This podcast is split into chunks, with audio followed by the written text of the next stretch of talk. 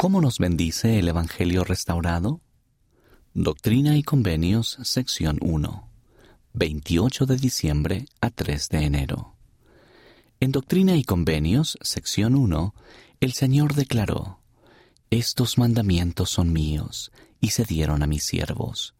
Doctrina y Convenios, sección 1, versículo 24 él explica cómo esta recopilación de revelaciones, mandamientos y enseñanzas bendeciría a la Iglesia y a sus primeros miembros. Sus palabras todavía tienen relevancia en la actualidad. Bendiciones para los miembros. Los que buscan sabiduría podrán ser instruidos. Véase el versículo 26. Los que pecan podrán ser disciplinados para que se arrepientan Versículo 27.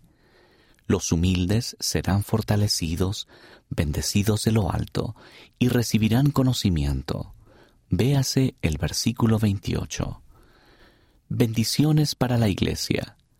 La fe aumentará en la tierra. Véase el versículo 21. Se establecerá el convenio sempiterno del Señor. Véase el versículo 22. La plenitud del Evangelio será proclamada por los débiles y sencillos. Véase el versículo 23. Poder para establecer los cimientos de la Iglesia y hacerla salir de la oscuridad y de las tinieblas. Véase el versículo 30. Análisis. Para aprender más sobre estas y otras bendiciones, lee Doctrina y Convenios, sección 1, versículos del 19 al 30. Al comenzar a estudiar doctrina y convenios, ¿qué adviertes que Dios te está diciendo?